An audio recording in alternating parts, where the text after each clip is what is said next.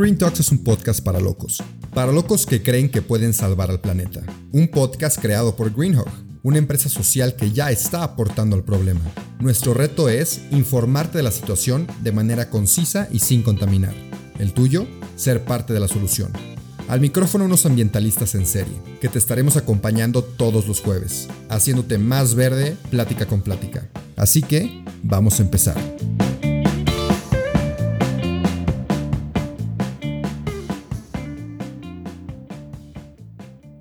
Listo. Y pues bueno, no te conozco, eso es muy bueno, porque te voy a interrogar, te voy a sacar toda la sopa. Quiero saber quién eres, qué haces. Sé un poco de tu relación con Greenhawk, sé que tú estás ahí involucrada en las reforestaciones, sé que tú tienes tus proyectos, medio me dijeron que con tu familia, no sé, con tu familia o sola, pero pues para empezar quiero que, que, te presentes más que nada a mí, porque no te conozco, entonces un poquito para conocerte yo y los que te estemos escuchando. Bienvenida.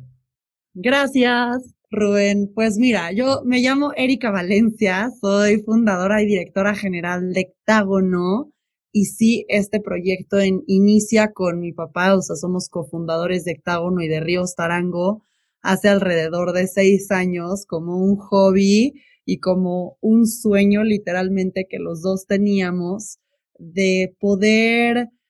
regresar a las ciudades, a las urbes, sobre todo hablando de la Ciudad de México, que nosotros traemos la bandera envuelta todos los días, una, esta calidad de vida de acercarnos a las áreas verdes con estas oportunidades eh, de actividades recreativas y de actividades, de actividades educativas o actividades simplemente contemplativas, pero de ir a habitar la naturaleza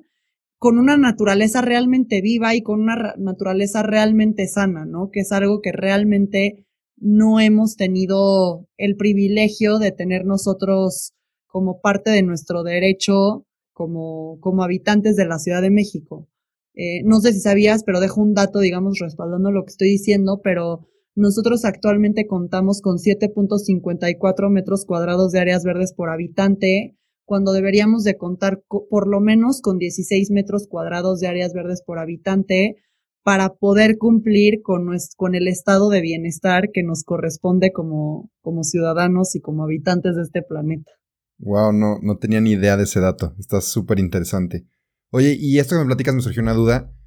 ¿Qué te llevó a ti a empezar esto de las áreas verdes? ¿Qué te llama a ti de lo verde o de expandir esto de las áreas verdes? ¿Cómo fue esa conexión? Son son, varios puntos los que me llevaron a, encontrarme con mi propósito de vida. Yo soy, soy arquitecta y, eh, coach holística de formación. Eh, para mí la arquitectura siempre ha significado el cómo creamos espacios que puedan darnos eh, como seres humanos,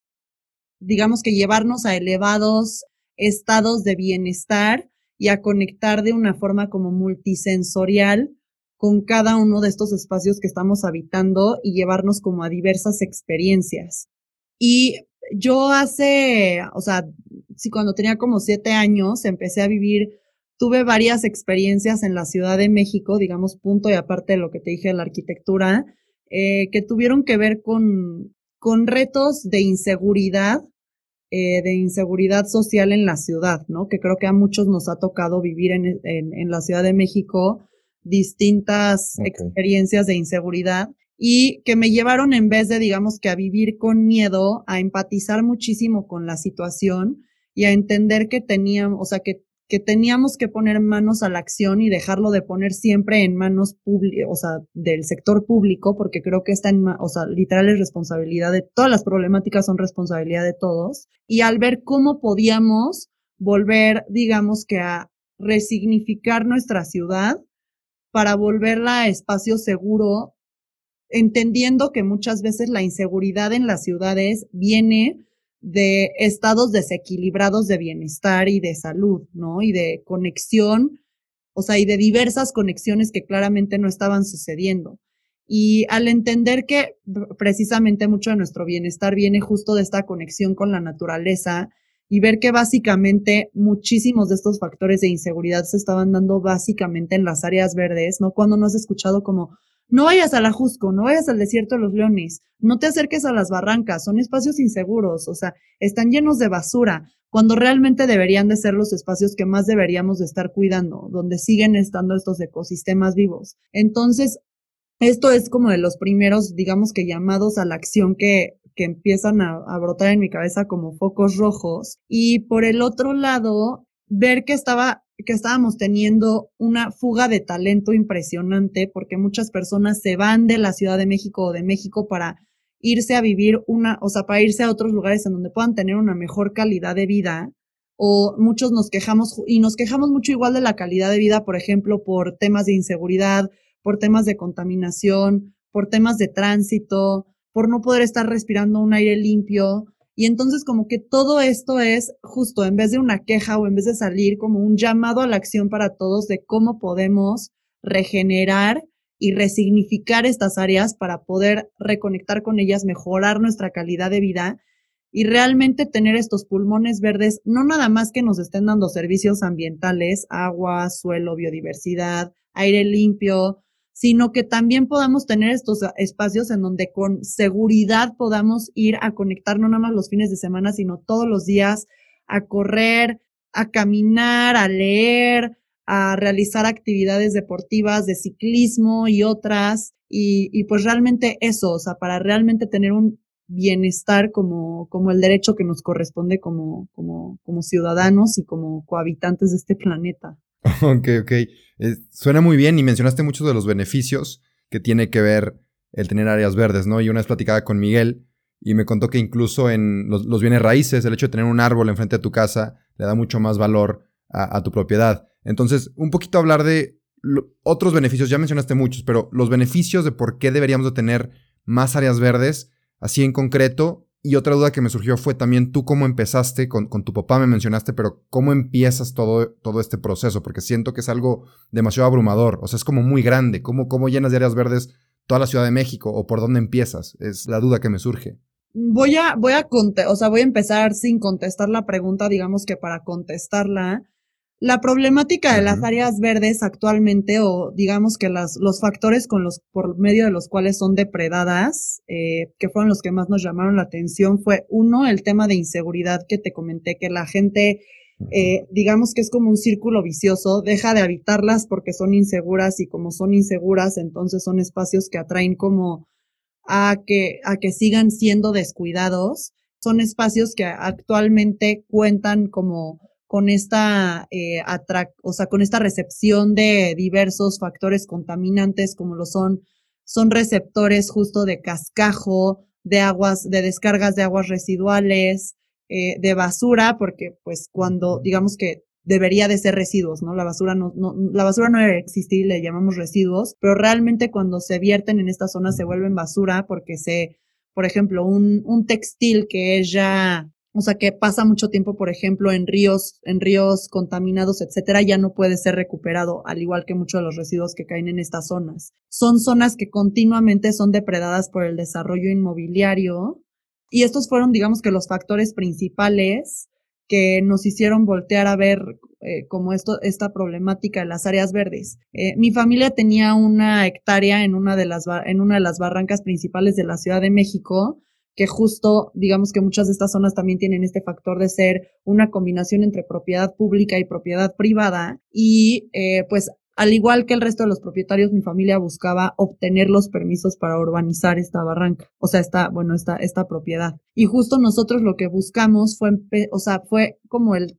eh, el, bus, el encontrar un modelo de sostenibilidad y de desarrollo regenerativo que le pudiera dar la vuelta a, estas depredaciones y que pudiera volver sostenibles las áreas verdes, pensando en sostenibilidad como el, o sea, como esto, esto, este, digamos que, este concepto que contiene el factor ambiental, social y económico, ¿no? O sea, volverlas rentable económicamente, volverlas vinculadas con las comunidades colindantes, regenerarlas ambientalmente, recuperar el factor de cultura, eh, incorporar un, un, factor de eh, actividades y de entretenimiento alternativo.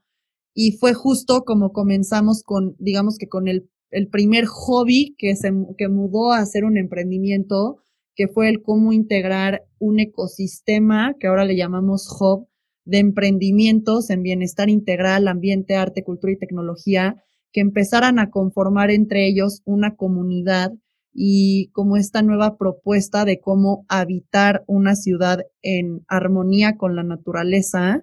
eh, por medio de distintos negocios que propusieran un factor de regeneración, generaran comunidad, educaran, generaran cultura y volvieran a traer a las personas a habitar la naturaleza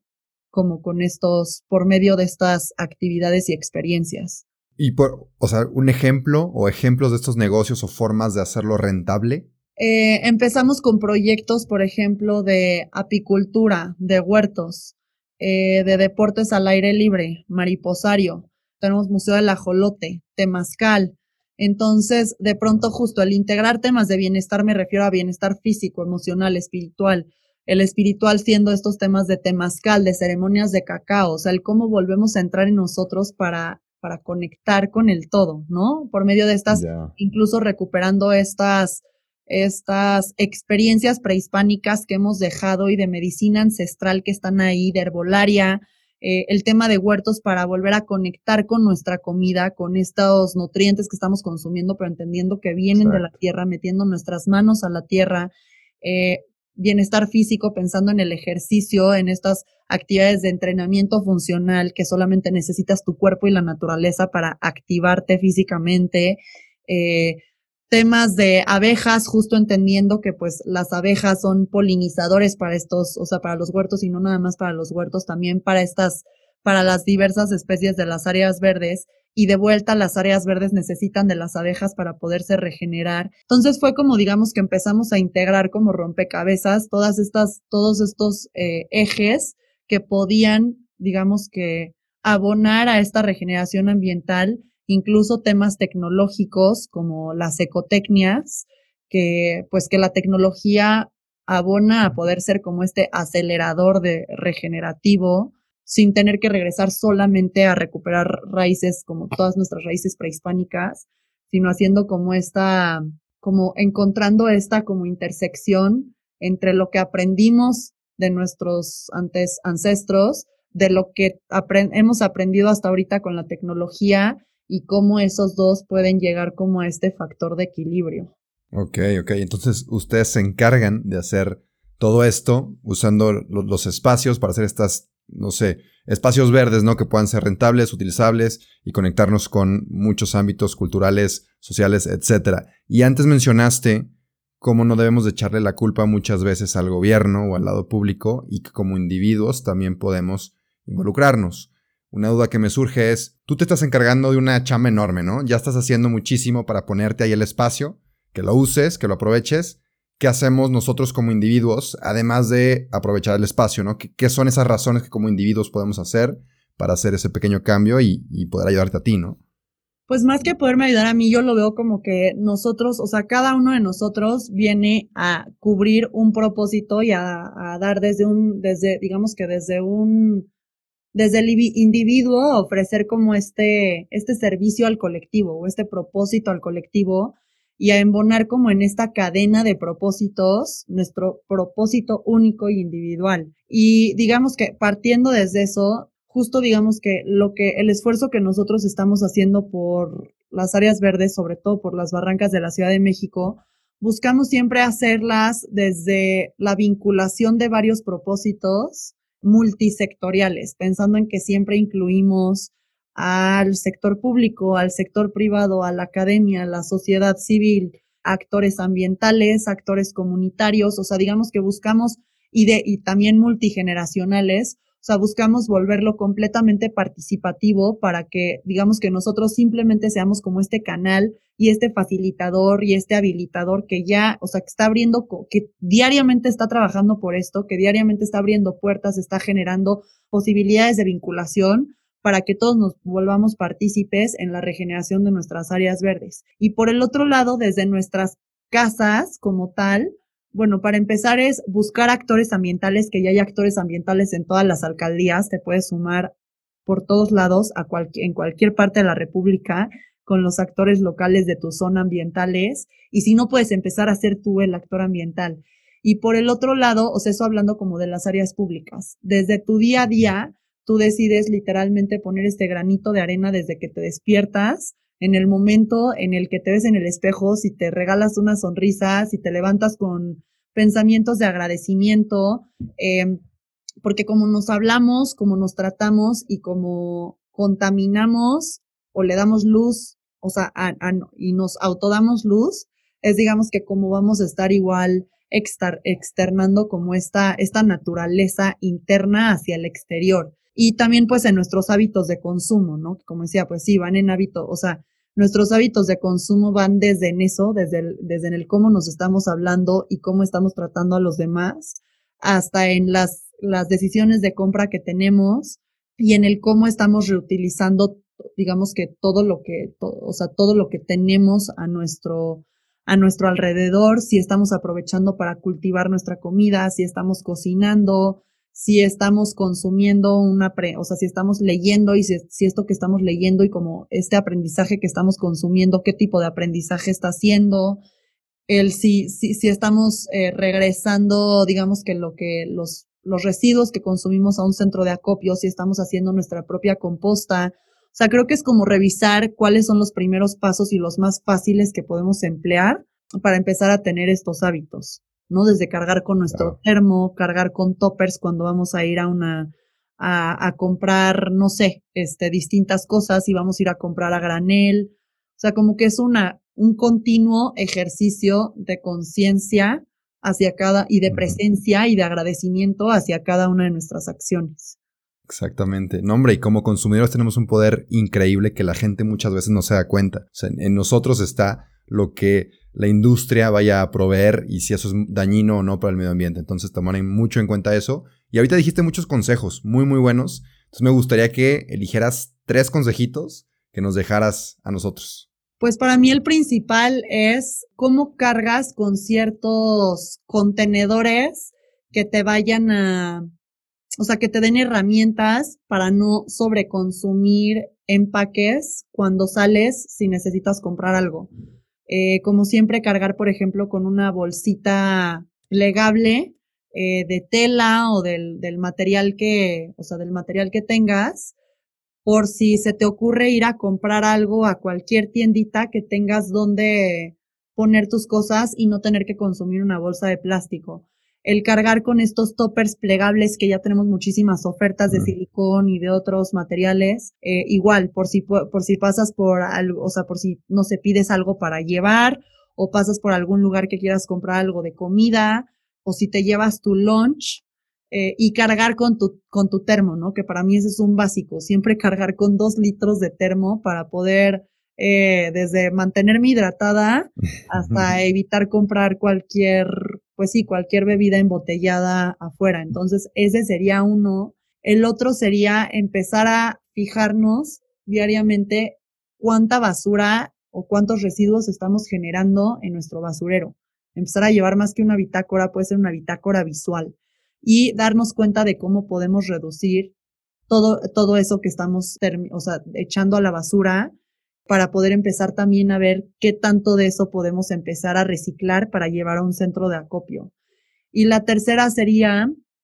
todo el tema de los orgánicos. Ver si tenemos algún espacio para tener un huerto, que puede ser en jardín, que puede ser en azotea o puede ser un huerto de ventana, que puede estar en tu cocina, y ver cómo puedes empezar a crecer tus propios alimentos, desde para empezar a generar una vinculación directa con lo que estás consumiendo y con esta energía que te va a nutrir, hasta para eliminar justo todos los empaques que se generan cuando tú compras esto eh, fuera de tu casa. Buenísimo, buenísimo. Y ahorita también relacionado con todo el tema de regeneración de áreas verdes, me gustaría que nos dijeras pues dónde podemos aprender más de esto, a lo mejor tus redes sociales o una red que tengas dedicada a todo este tema para poder empaparnos más de, de todo esto. No, a nosotros nos pueden encontrar como Hectágono en Instagram, en Facebook, en YouTube, en Twitter, la página, también como Ríos Tarango. Y sí, estamos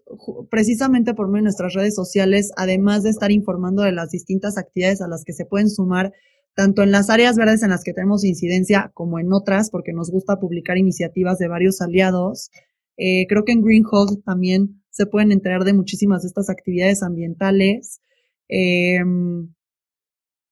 incluso en, en espacios públicos como en, en, en, páginas como las de la Secretaría del Medio Ambiente, en las de la CONAVIO, en, de, organiza, de otras organizaciones, en las de WWF,